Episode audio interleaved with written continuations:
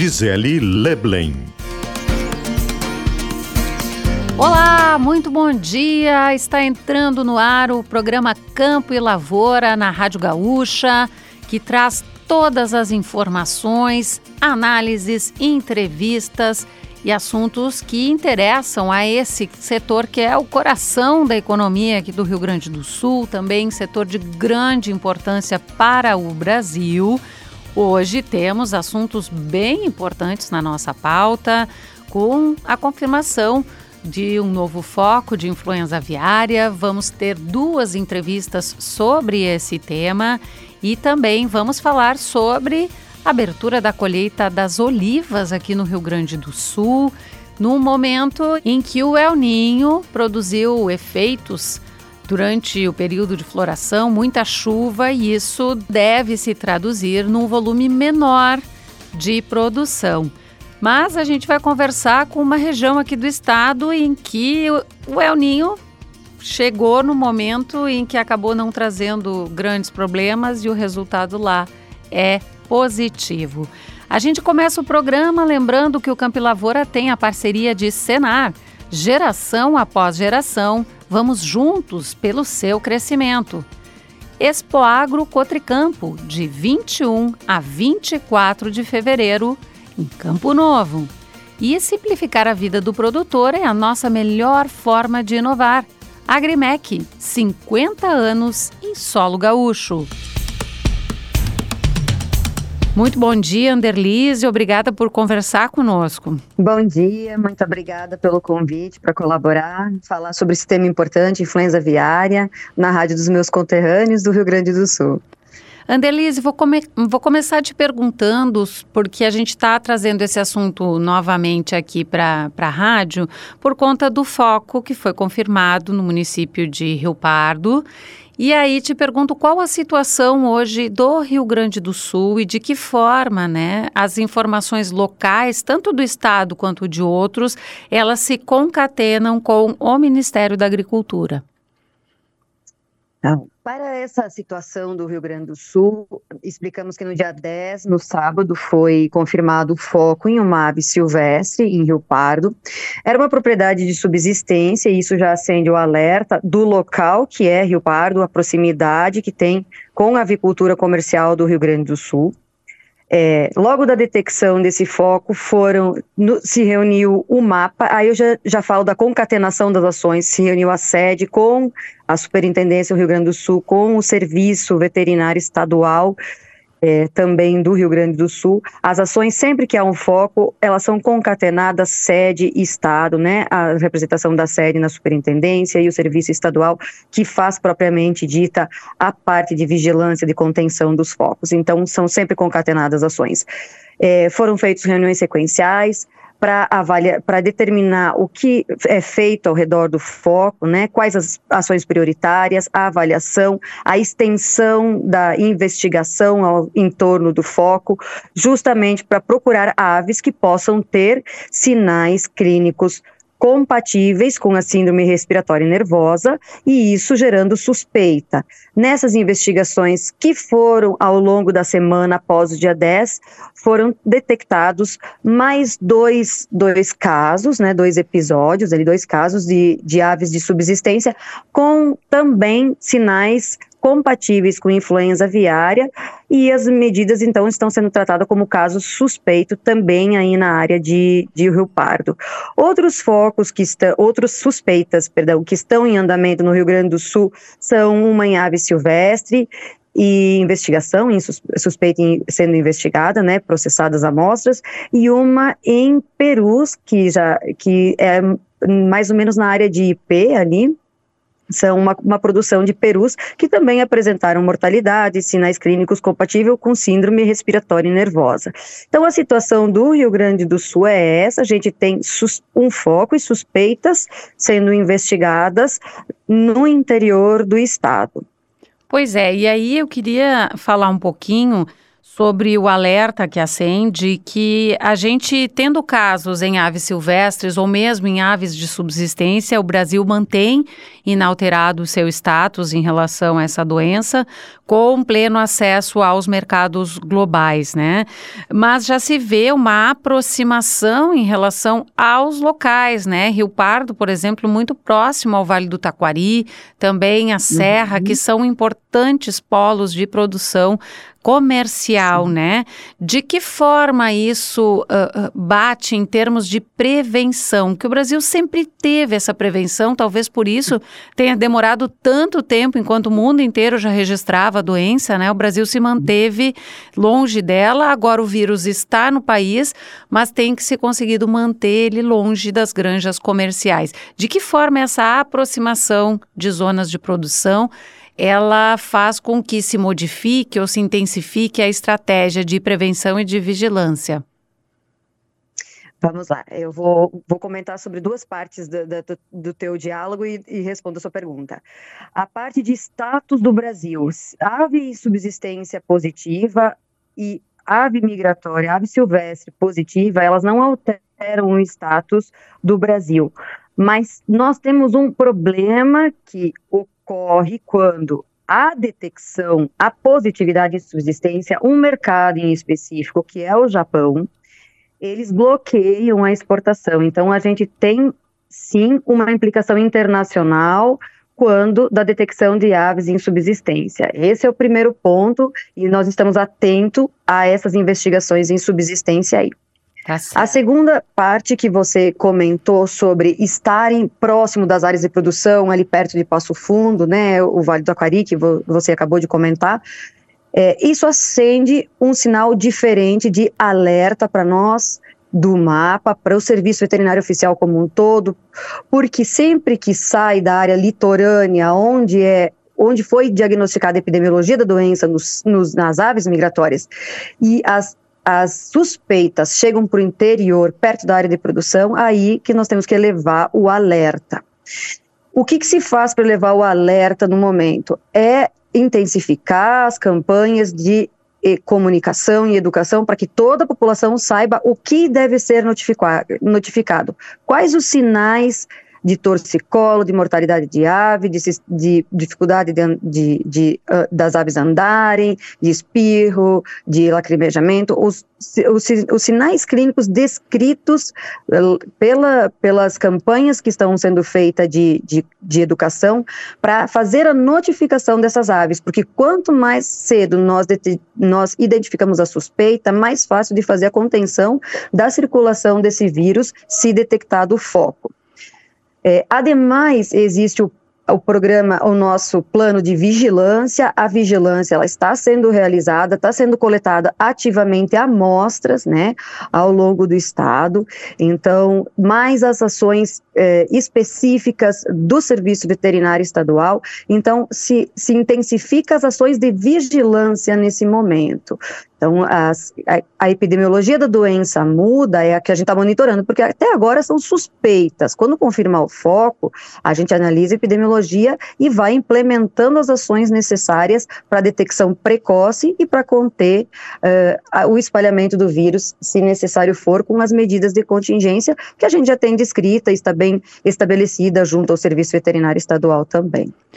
Em relação a esse ponto, né, do status Uh, e das possíveis, e a gente teve isso, né? Se eu não estou equivocada, no Espírito Santo, o Espírito Santo teve um embargo, né? Parcial, enfim, do Japão por conta. Mato Grosso do Sul, Mato Grosso do Sul, Espírito Santo, Santa Catarina. Pois é. Uhum. Uh, eu sei que a, o próprio Ministério, né, e as entidades, enfim, privadas ligadas ao setor produtivo, vêm né? O ministro, inclusive, quando teve na Ásia no ano passado, eh, se tratou muito dessa possibilidade da regionalização de eventuais embargos.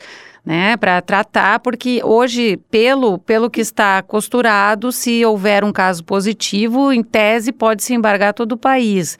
Qual, como que estão essas tratativas, né, no sentido de buscar a regionalização, que aí você cria uma zona de embargo para próxima, né, ao local de um eventual foco? Perfeito, ótima pergunta. Eu estive na comitiva junto do ministro na Ásia, onde nós visitamos os países e estamos tratando aqui, junto da Secretaria de Defesa Agropecuária, desse assunto como prioridade, a regionalização. É importante explicar que para diferentes doenças, por exemplo, uh, febre aftosa, peste suína clássica, existe um padrão de regionalização pela Organização Mundial de Saúde Animal.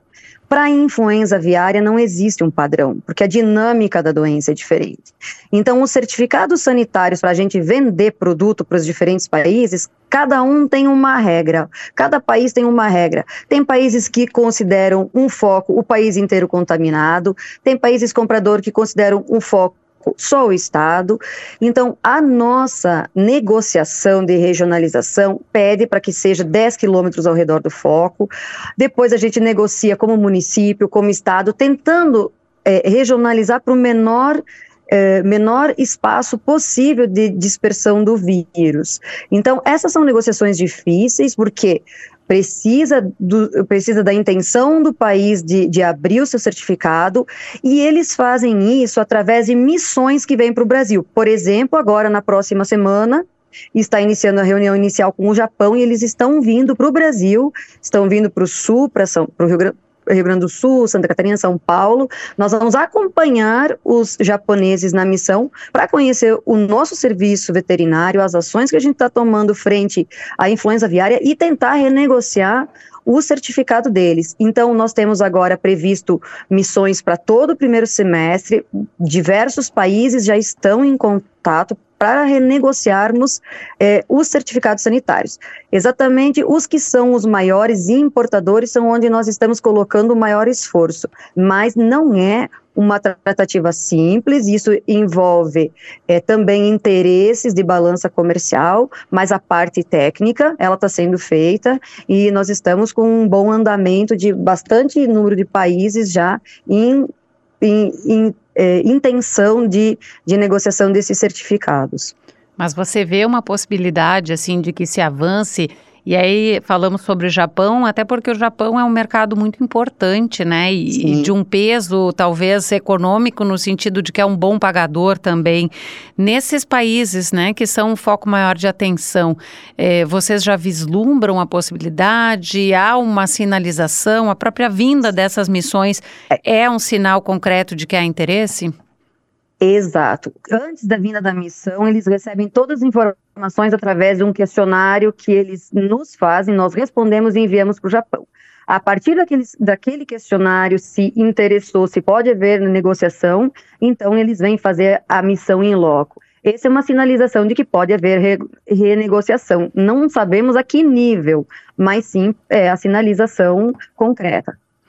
Deixa eu te perguntar com relação a uma outra questão. A gente fala, e, e, tenho falado muito com as autoridades aqui do Estado também, na importância né, da agilidade diante de uma suspeita, e isso passa pela conscientização para notificação a ser feita pelos produtores, enfim, por quem está lá no campo. Qual o tempo, o tempo entre a coleta dessa amostra e o resultado do exame? Ele tem sido de quanto tempo? Qual é o tempo, né? E isso é um tempo ágil, digamos assim, o suficiente no sentido de termos uma confirmação e aí tomar todas as medidas já previstas nessa situação? Perfeito. É, a agilidade na comunicação da suspeita ela é fundamental. O produtor, o cidadão que comunica a suspeita, logo, de imediato, no mesmo dia, no máximo no dia seguinte, o serviço veterinário estadual, ele vai atender essa suspeita. Se ele caracterizar como caso provável, já tem a medida de interrupção de trânsito, as medidas de mitigação inicial. Então, quando é é, é notificada uma suspeita e ela é caracterizada como vamos coletar amostra para saber se é influenza aviária ou não, ações já de restrição de trânsito, algumas ações de mitigação já são tomadas. E isso depende do Estado, porque deve ser enviada a amostra é, para o laboratório de referência da Organização Mundial de Saúde Animal, LFDA São Paulo. Então, as amostras são enviadas para lá, processado, isso em torno de um, três, cinco dias, depende em qual estado da federação. Mas com as medidas iniciais tomadas quando da coleta da amostra até a confirmação do foco, a gente tem um bom manejo aí sanitário desse, eh, de, dessas aves e, e, desse local que está sob suspeita e aguardando a coleta de amostra, a, a, o resultado das amostras. Anderlise, para a gente finalizar, eu queria que você falasse um pouquinho sobre, e acho que o Brasil tem, tem sido muito correto nesse sentido, a importância da transparência nas comunicações, nos dados. Enquanto a gente está conversando, eu estou olhando aqui o painel que vocês mantêm de forma atualizada, né, em tempo praticamente real, aí com número de, de, de investigações, número de focos confirmados. E em nome dessa transparência também, que eu acho que é fundamental, apesar de às vezes a transparência poder ser utilizada como um pretexto comercial do, no mundo afora, queria que tu falasse também, reforçasse a questão da ausência de riscos para o consumo desses produtos, né? A gente é importante também falar com, conversar com a população Exato. brasileira que ainda é uhum. maior compradora desse produto, né? Exato. Qualquer cidadão pode acessar a página do Ministério da Agricultura, acessar o painel público. Ele teve durante o carnaval os sistemas do mapa, eles travaram por conta de manutenção, mas e, a atualização é em tempo real. Nós vemos ali os pontinhos amarelinhos são as suspeitos, os vermelhos o foco, é onde está acontecendo é, as ações da, da, da, da defesa sanitária animal. Então, essa transparência foi elogiada, pelo menos na missão que eu fui, nos países que estão vindo aqui, que estamos recebendo missão, tanto no Departamento de Inspeção de Produtos de Origem Animal, quanto no Departamento de Saúde Animal. As missões que passam por nós, elas elogiam a transparência, não tivemos nenhum problema quanto a isso, fomos elogiados. E sim, para toda a população do Brasil, é importantíssimo saber que se houver um foco em avicultura comercial, que aí isto acarretará em o Brasil ser positivo para a influenza aviária. Mesmo assim, a população não precisa preocupar-se com o consumo de alimentos, porque toda ave que é detectada como foco, ela não vai chegar ao abatedor. E os ovos não vão chegar para venda, para consumo. Então, carne e ovos para consumo não vão ser ofertados ao produtor de área onde estiver foco, ou de ave, ou contaminada, tanto produtora de carne quanto produtora de ovos. Nosso sistema de defesa sanitária, nosso sistema de inspeção do Brasil, ele é bem organizado, ele é seguro e ele garante a qualidade dos produtos e a inocuidade dos produtos que saem dos nossos entrepostos, dos nossos abatedouros, para que seja consumido com segurança pela população. Tá certo. Então, Queria te agradecer, Anderlise, e desejar aí, sucesso em todas as ações dos, dos técnicos a nível federal, também estadual, porque nós aqui do Rio Grande do Sul sabemos do peso econômico que essa atividade tem para o estado, também para os estados vizinhos e reforçamos então aí, queria só que tu finalizasse reforçando o tipo de cuidado que se deve ter naqueles locais que são granjas comerciais e agora é retorno de férias, né? Muita gente foi para o litoral, né? Queria que tu reforçasse algumas das medidas básicas de prevenção. Exato. As medidas básicas de prevenção é ainda temos mortalidade em aves silvestres, então passarinhos caídos, doentes ou mortos, chamar o serviço veterinário mais próximo, não tocar nessas aves, se passou pela área aonde tinha essas aves e vai voltar, ou praia, vai voltar para produção industrial, sapato tem que desinfetar, trocar o sapato, né? Fazer um vazio, deixar 14 dias, 15 dias sem usar o sapato, passar hipoclorito, as medidas que, que os produtores das granjas sabem o que, que é biosseguridade. Então, e nas granjas, onde tem, já conhece as medidas de biosseguridade, é também ajudar a espalhar a informação do que são os sinais compatíveis com influenza aviária, principalmente para os pequenos produtores de avicultura de subsistência. Então, ave cambaleante, ave que não consegue andar, uh, ave com é, diarreia, que não está comendo há muito tempo, com mortalidade associada, com sinais respiratórios, nervosos, isso são sinais compatíveis com síndrome respiratória nervosa, que é o sinal compatível com a influenza aviária e deve ser notificado. Então, não tocar em aves mortas, notificar o serviço veterinário e deixar que, gente, que o serviço veterinário oficial faça o seu trabalho para contenção desse vírus e não espalhamento na avicultura comercial. Os cinco fatos da semana.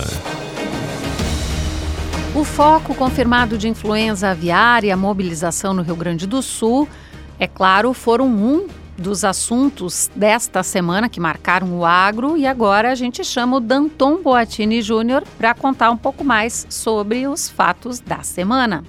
Bom dia, Gisele, bom dia, ouvintes. A edição deste ano da Expo Agro Cotricampo terá um dia a mais de programação e espaço ampliado.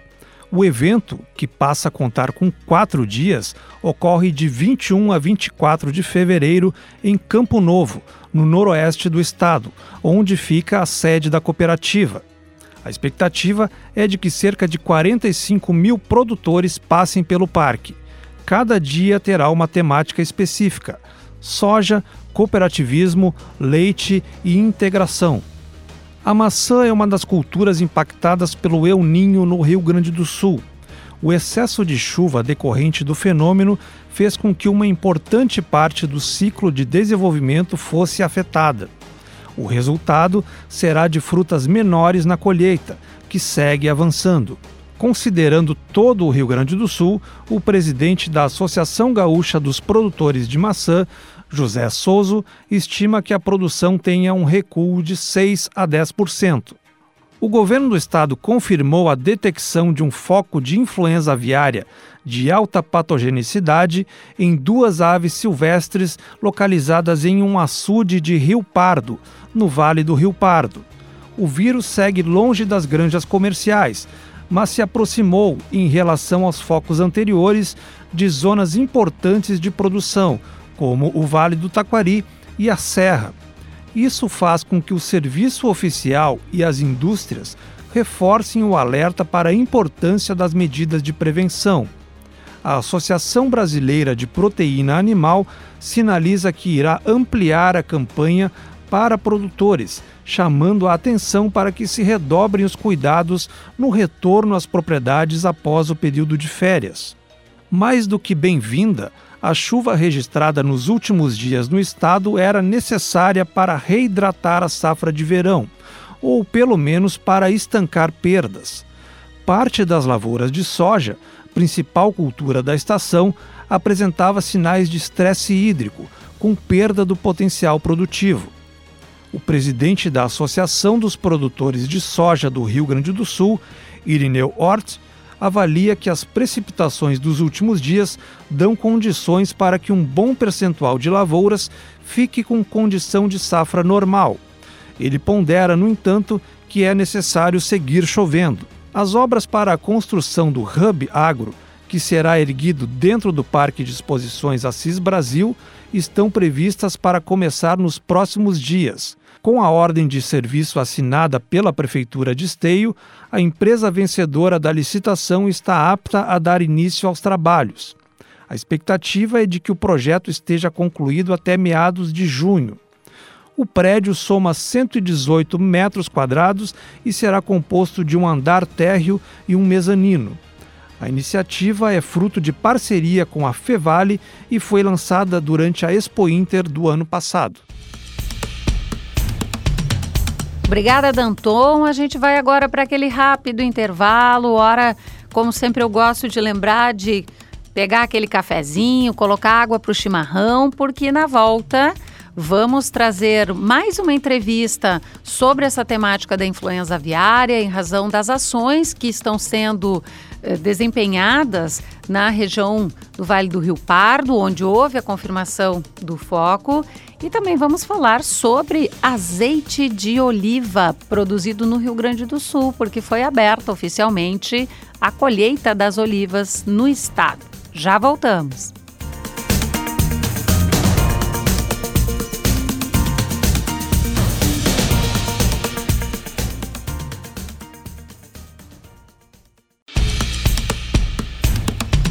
Estamos de volta do intervalo com o programa Campo e Lavoura da Rádio Gaúcha.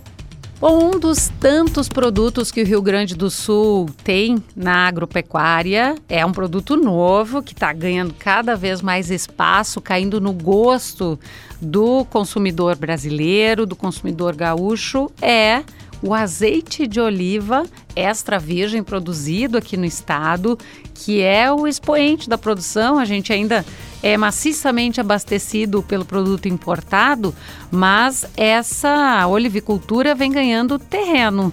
E na última sexta-feira foi dada a largada oficial com a abertura da colheita das oliveiras aqui no Rio Grande do Sul. E o palco escolhido foi o Olivas de Gramado, que tem essa é a sua terceira safra e tem uma série de novidades. André, conta um pouquinho para a gente como foi para vocês receber esse convite para ser palco dessa cerimônia simbólica de abertura. Vocês que são um espaço que tem o chamado uh, turismo né, da, do, do, azeite e que estão aí num, num, processo, a gente pode dizer que é muito novo ainda de produção, né? Como que foi para vocês receber esse convite? O que, que vocês têm hoje de cultivo de oliveiras aí na propriedade? E quais são os próximos passos? Aonde se busca chegar, né, a partir de agora? Bom dia, Gisele. É, com imenso prazer, nós recebemos o convite do Ibroliva, Instituto Brasileiro de Olivicultura, para poder sediar a 12ª abertura da colheita da oliva do estado do Rio Grande do Sul, que é um evento muito grande que reúne os principais produtores né, do setor oleícola, não só do Rio Grande do Sul, mas também de outras regiões do país, onde né, um momento que a gente tem para celebrar todo o trabalho que foi desenvolvido durante o ano, tanto na parte do manejo, do plantio, dos cuidados com o olival, e receber uh, um evento desse porte aqui no Olivas de Gramado é muito gratificante. O Olivas de Gramado ele tem 29 hectares de área plantada, em torno de 12.600 pés de oliveira, com seis variedades diferentes. Nós iniciamos a colheita agora nessa semana e já começamos a extrair. Essa é uma novidade para nós, né? Na terceira safra a gente tinha uma parceria um sistema de cooperativismo com outros produtores aqui do estado do Rio Grande do Sul, onde a gente fazia o processo de extração, né, por não ter um lagar, que é o local onde se faz a extração, e neste ano, uma parceria com a FAST, nós conseguimos montar o nosso mini lagar com uma monobloco, um equipamento que processa até 100 quilos de azeitona por hora, que atende a nossa demanda, e vamos fazer o nosso azeite 100% aqui na nossa propriedade. Então, além dessa novidade, a gente também está lançando para que os nossos visitantes possam desfrutar dessa experiência um projeto chamado Nostra Oliva, que foi lançado agora durante o evento de abertura e uma oportunidade para os visitantes poderem colher as azeitonas, né, verem o processo de extração, todo completinho e depois envasarem o azeite e levarem para sua casa um azeite super fresco, extra virgem de altíssima qualidade para suas casas, né? Então a gente, eu sempre digo, a gente não vende azeite, a gente vende experiência. E o olivoturismo é uma vertente que surgiu do agro, né? Assim como o enoturismo que que gerou um, um grande, uh, digamos assim, um grande movimento socioeconômico na região dos vinhedos, o olivoturismo também está começando a emergir tanto aqui na Serra Gaúcha quanto em outras regiões do estado, tanto na metade sul quanto também na fronteira, que é uh, justamente isso, né? Fazer com que as, as pessoas possam vivenciar um dia no olival, ver como é que funciona todo o processo e, é lógico, degustar os melhores azeites do mundo, que hoje os brasileiros, nós, né, estamos fazendo azeite para gringo ver. Exatamente. Olhando um pouquinho para essa questão do local, né? A serra, uh, tu falou sobre a metade sul e é onde existe de fato uma concentração das propriedades que se dedicam à olivicultura. O que, que tem de diferente no terroir aí da serra? E queria que tu falasse um pouquinho sobre a estimativa de vocês aí de colheita, que diferentemente do, de outras áreas do estado, onde o El Ninho, o excesso de chuva acabou prejudicando, vocês devem ter uma safra um pouquinho maior do que a do ano passado, né? Exato, Gisele. Então, infelizmente, né, uh, em razão uh, de efeitos uh, climatológicos, né, como o El Ninho, uh, afetaram diretamente a produtividade do setor oleícola, uh, principalmente aqui no Rio Grande do Sul, né, em Minas Gerais, esses danos foram menores, né, não teve quebra de safra lá, mas aqui no Rio Grande do Sul a gente teve danos bem, bem sérios aí, principalmente na região da metade sul, que é o maior produtor do Brasil hoje, né, região de Encruzilhada, de Caçapava do Sul, né? Então a gente teve a gente teve uma, uma, uma perda grande no, nos olivais, alguns perderam até 70%, 80% da produção na safra 24, e diferentemente uh, de nós, aqui na Serra Gaúcha, que tivemos até um acréscimo, um pequeno acréscimo, mas conseguimos manter a safra. Isso ocorre justamente em razão do terroir, que são as diferenciações né, que cada clima de cada região pode proporcionar. Então, uh, durante o período de floração, né, quando abriu as, as floradas nos olivais, uh, ocorreu também o processo de polinização, de fecundação e de pegamento, como nós chamamos aqui entre os olivicultores, quando se cria o chumbinho e a partir do chumbinho se gera uma azeitona. Então, durante esse período em específico, né, essa, é, é a, é, esse ciclo da oliveira, uh, na metade sul foi justamente quando aconteceu uh, aqueles grandes temporais, né, aquela chuvarada toda que caiu sobre o estado do Rio Grande do Sul e afetou diretamente a produtividade nessas regiões. Aqui na, na Serra Gaúcha, a gente tem alguns fatores diferenciados de terroir. Né? O nosso índice pluviométrico é diferente, a nossa orientação solar também, a questão do o pH do solo, nós temos um, alguns problemas em relação ao alumínio, né? A gente tem um pH muito ácido, então a gente tem que usar grandes quantidades de calcário para fazer o sistema de calagem e poder propiciar um ambiente uh, mais mais no, que gere mais nutrientes para a planta, né, para a oliveira poder se desenvolver e produzir com mais eficácia. Uh, e também a questão da altitude e das horas frio ano. Isso interfere diretamente na questão biológica da planta. Então, esses processos biológicos, ou eles são mais tardios, ou eles são uh, ou são antecipados, de acordo com esses fatores que eu acabei de citar. Então, por um acaso do destino, nós conseguimos passar por aqueles períodos de muita chuva e conseguir uh, completar essas etapas do processo uh, com sucesso e acabamos tendo um aumento de produtividade diferente das outras regiões que tiveram perdas significativas. Aliás, você falou sobre essa nova proposta aí, né, essa atividade que vocês vão oferecer aos visitantes desse mini lagar que vai poder processar, quer dizer, extrair o próprio azeite. Eu queria que tu falasse um pouquinho porque o vinho tem aquela tradição, né, que diz quanto mais velho melhor. O azeite é o contrário, né? Quanto mais fresco melhor, é isso? Exato, Gisele. O frescor né, uh, interfere diretamente na qualidade do azeite de oliva. Então, a, a, máxima do azeite é quanto mais novo, melhor ele vai ser. Ele não tem guarda, porque ele também não deixa de ser uma gordura, né? Uma, é, azeite vem de azeitona, o resto a gente diz que é óleo vegetal. Mas ele também vem de uma planta e a gente sabe que uma gordura, quando fica velha, independente de qual seja, tanto de origem animal quanto vegetal, ela inicia processo de rancificação, de oxidação e, e, não fica legal, né? O mesmo ocorre com azeite de oliva. Ele tem uma, uma vida, né, de 18 meses, né? Uh, de 18 meses a dois anos é o tempo de vida de um azeite sendo conservado dentro das, da, das uh, das condições ideais, com baixa temperatura, que não ultrapasse 24 graus Celsius, longe da luminosidade, que são os grandes vilões do azeite, né?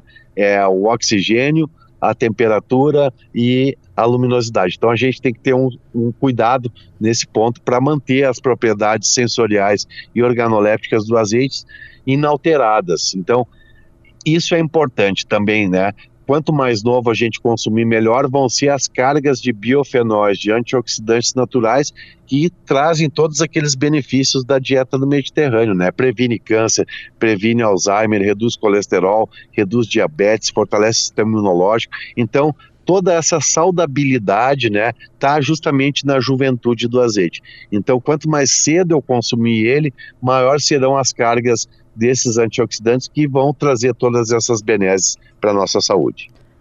André, para a gente encerrar aqui, como é que tu enxerga assim o futuro da atividade, considerando que existe uma demanda crescente, as pessoas têm muito interesse pelo produto nacional, o Brasil ainda é extremamente dependente, né? 99% do azeite de oliva consumido é importado, quer dizer, tem espaço para crescer na atividade e esse crescimento tende a deixar talvez o produto com um preço mais popular, digamos assim, porque eu ouço muitas pessoas com interesse em provar. Não estou falando só do azeite de oliva brasileiro, mas de uma forma geral. E ainda esbarra um pouquinho na questão preço, né? Isso depende de escala. Como é que tu enxerga primeiro o futuro da atividade e essa questão do acesso ao produto?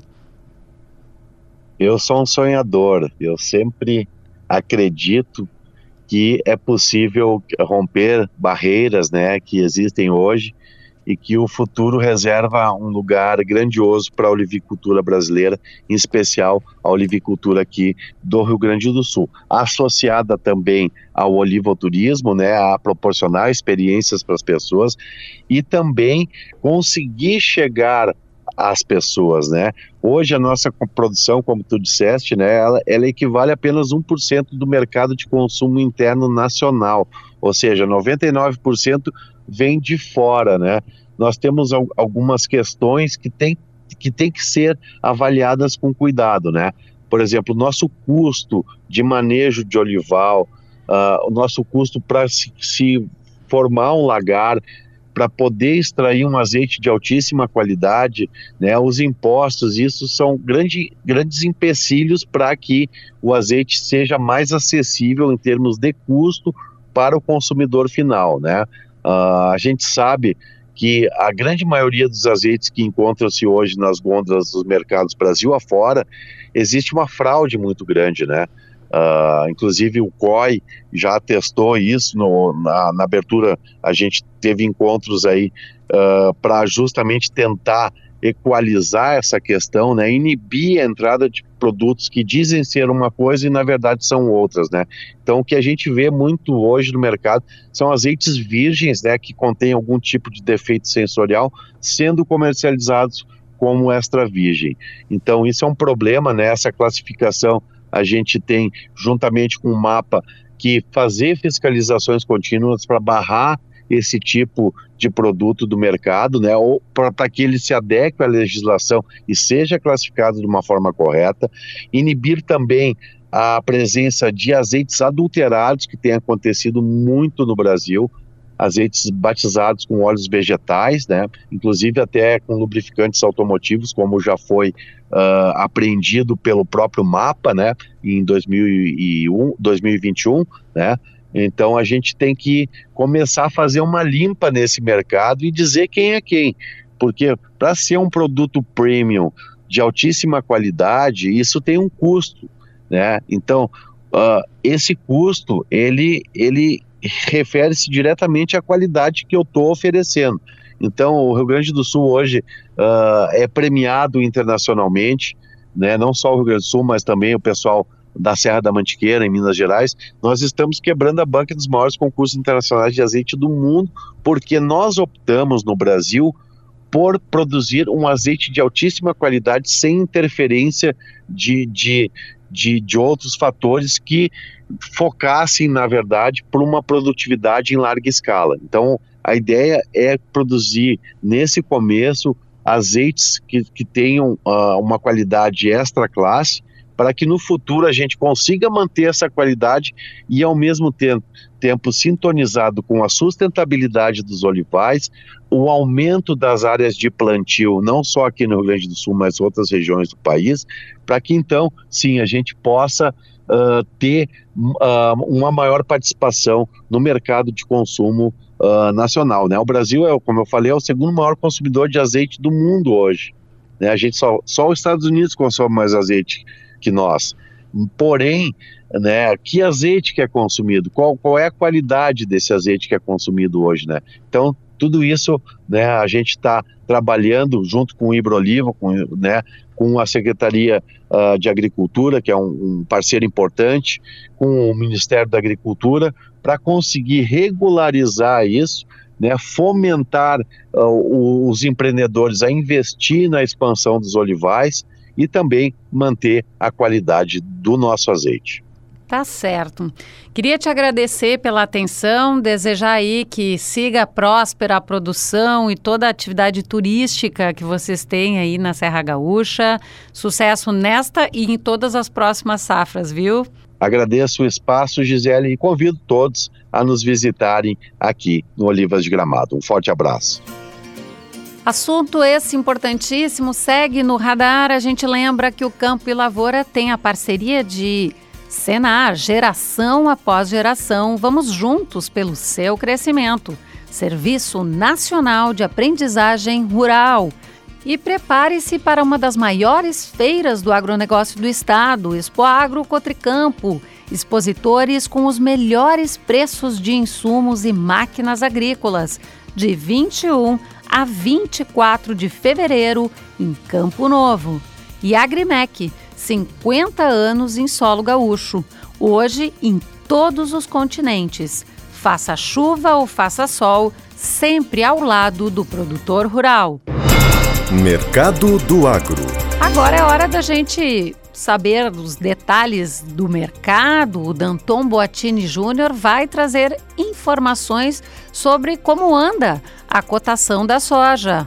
Gisele, hoje vamos conversar com Argemiro Brum, professor titular do programa de pós-graduação em desenvolvimento regional da Universidade Regional do Noroeste do Rio Grande do Sul, a Unijuí.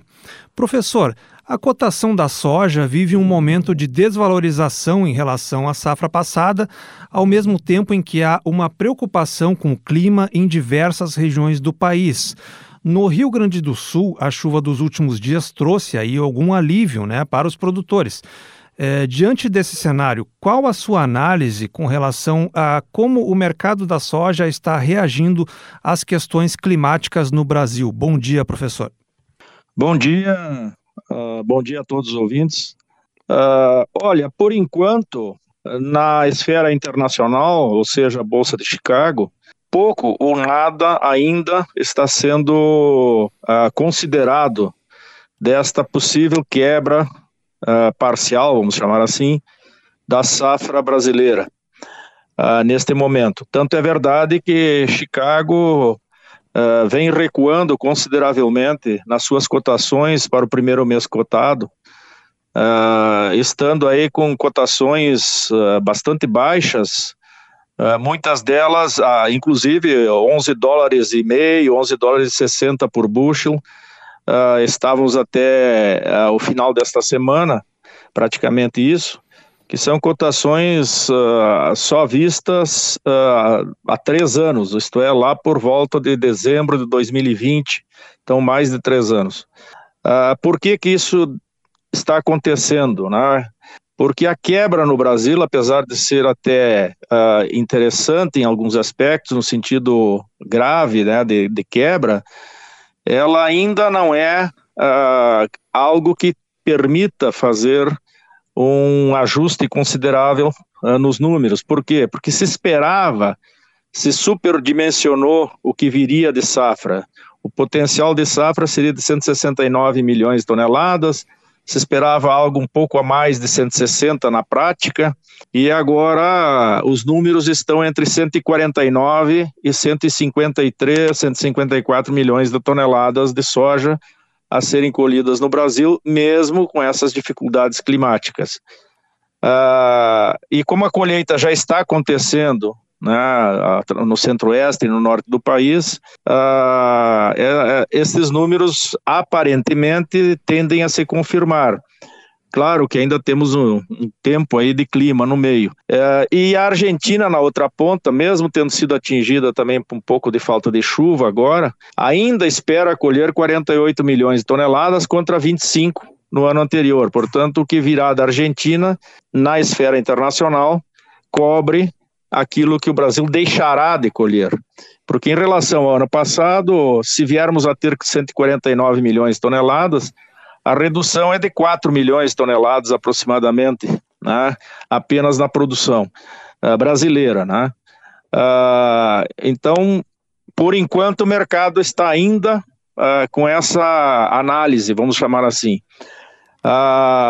por outro lado, né, também aqui no Brasil o câmbio está muito estável, né, abaixo de R$ reais por dólar, entre R$ 4,80 e R$ reais já há bastante tempo e isso segura também a formação do preço da soja em reais.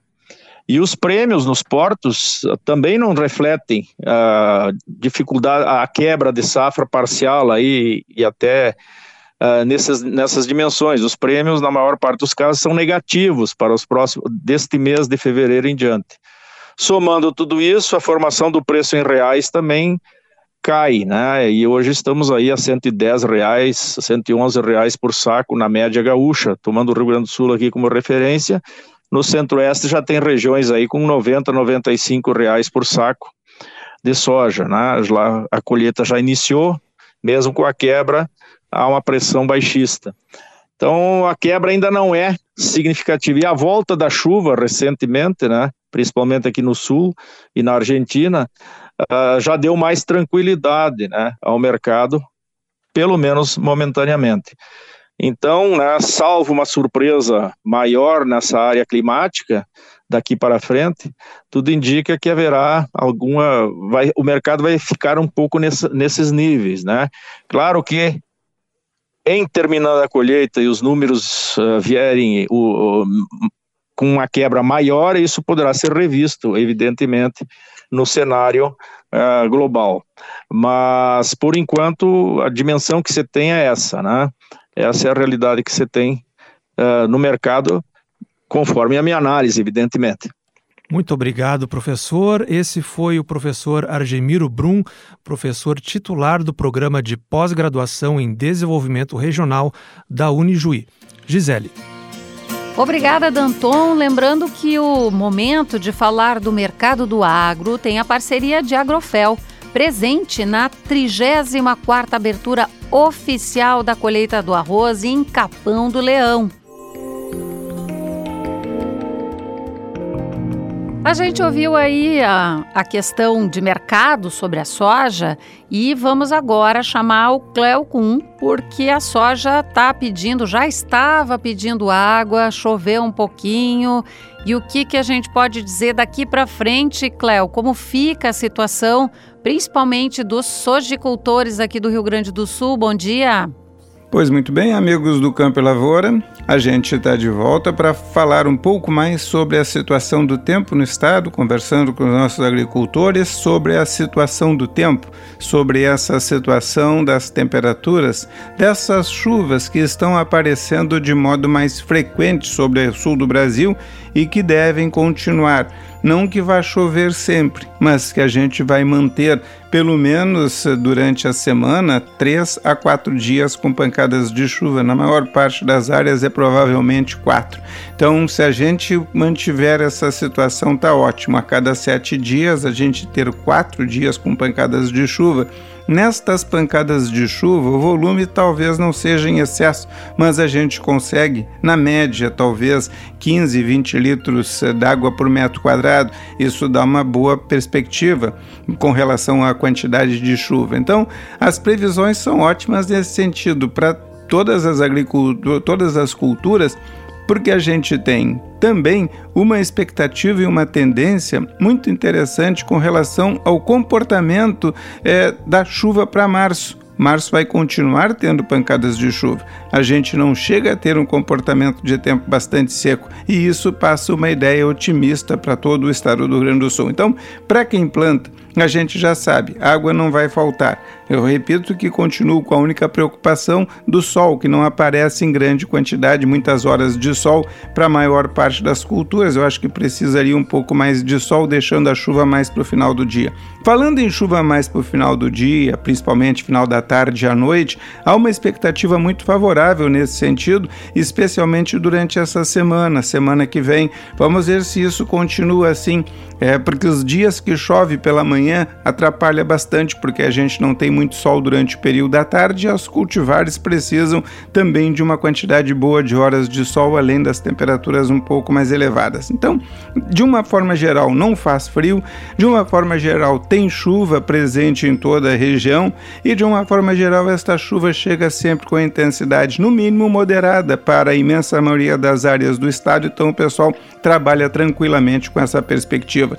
Claro que a gente fica atento a esse comportamento de tempo, esse comportamento de temperatura mais adiante, mas pelo que se tem para esta semana é muito boa e para a semana que vem também. Então, as perspectivas são otimistas com relação ao andamento do tempo para a agricultura tudo ajudando. A minha única preocupação é que a gente não tenha vento, porque o vento acaba deitando a plantação e isso é ruim. E que a gente não tenha granizo também, que o granizo nem se fala, onde ele acaba, onde ele cai, ele acaba hum, tendo uma interferência muito grande. Mas a gente não tem uma chuva mais calma nesses próximos 10 dias aqui no estado do Rio Grande do Sul e a gente volta a falar mais sobre o comportamento do tempo nas próximas intervenções. Abraço! Obrigada, Cleo. Lembrando que a previsão do tempo tem a parceria de Apple Soft, Nota Rural, onde o campo encontra a inovação. A gente se encaminha agora para o final do programa, lembrando também que a semana é de abertura oficial da colheita do arroz, 34ª abertura oficial em Capão do Leão. Vai ter muito debate, muita informação sobre essa cultura tão importante e que neste ano vive um momento diferenciado com os preços do arroz bastante rentáveis ao produtor. E é claro que esse é um dos aspectos, além da questão da sustentabilidade, outras tantas inovações. Aliás, esse ano vai ter Arena Digital, viu? Lá na, na 34ª abertura oficial da colheita em que as startups e empresas vão apresentar soluções e inovações para esse setor específico. A abertura oficial da colheita do arroz tem a parceria de Agrimec. Simplificar a vida do produtor é a nossa melhor forma de inovar. Agrimec, 50 anos em solo gaúcho. A gente agradece aí a companhia de todos, lembrando mais uma vez os nossos parceiros aqui, Senar, geração após geração, vamos juntos pelo seu crescimento. Expo Agro Cotricampo, de 21 a 24 de fevereiro em Campo Novo. E simplificar a vida do produtor é a nossa melhor forma de inovar. Agrimec, 50 anos em solo gaúcho. O programa de hoje teve na edição o Guilherme Vivian, na técnica Domingo Sávio, Pedro Castro e Augusto Silveira. A gente segue acompanhando as notícias do agro em GZH e voltamos na semana que vem. Até lá, tchau!